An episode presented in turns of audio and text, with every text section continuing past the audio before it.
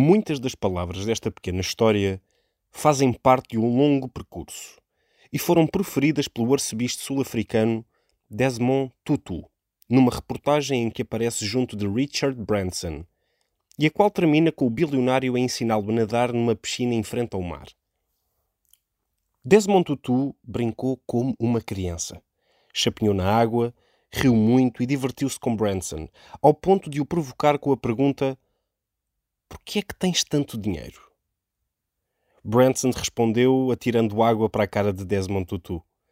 O arcebispo manteve a provocação. Por que é que não respondes? Por que é que tens tanto sucesso? Branson finalmente respondeu. Sucesso e dinheiro são dois conceitos distintos. Podemos ter sucesso sem dinheiro, desde que sejamos capazes de seguir os nossos sonhos e fazer coisas que nos dão significado. Desmond Tutu respondeu, caracterizando Branson: Algumas pessoas preferem estar num pedestal. Gostam de ser intocáveis. Tu gostas do desafio, da aventura de um teste a ti mesmo. Isso é um ato de humildade único na vida, tal como é difícil pedir desculpa, seja em que língua for.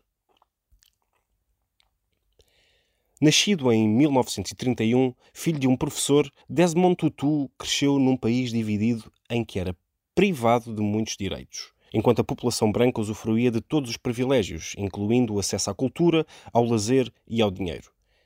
Quando era questionado sobre o que o tinha motivado a lutar contra este tipo de regime, respondia: Mesmo em situação de conflito, a história tem-nos demonstrado que somos muito bons a fazer arranhões, mas também somos excelentes em fugir dos arranhões criados pelos outros. Perante ditaduras, guerras impostas ou separações de raças, as pessoas conseguiram colocar um ponto final a todas elas. Nenhum de nós foi criado para viver num ambiente descompensado.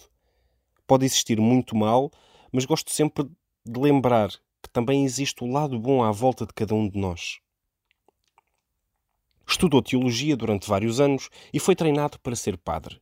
Na sequência disso, descobriu o poder da energia espiritual e da religião para combater o mal, o que lhe deu uma perspectiva muito prática e realista sobre as coisas. Outras injustiças vão acontecer, mas existirão sempre pessoas determinadas em combatê-las.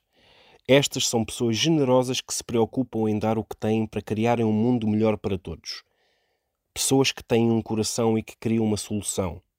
É verdade que estamos muitas vezes forçados a pensar em nós mesmos como indivíduos, separados do resto. Mas nós estamos forçosamente interdependentes, ligados uns aos outros. Aquilo que fazemos tem um impacto no resto e nos outros. Não podemos ser humanos somente conosco, vivendo isolados e desligados do que nos rodeia. E foi com este pensamento que Desmond Tutu dedicou a sua vida aos outros lutando pelo bem comum, sempre com um sorriso e humor, mas nunca abdicando de representar a voz dos sentimentos daqueles que mais sofriam.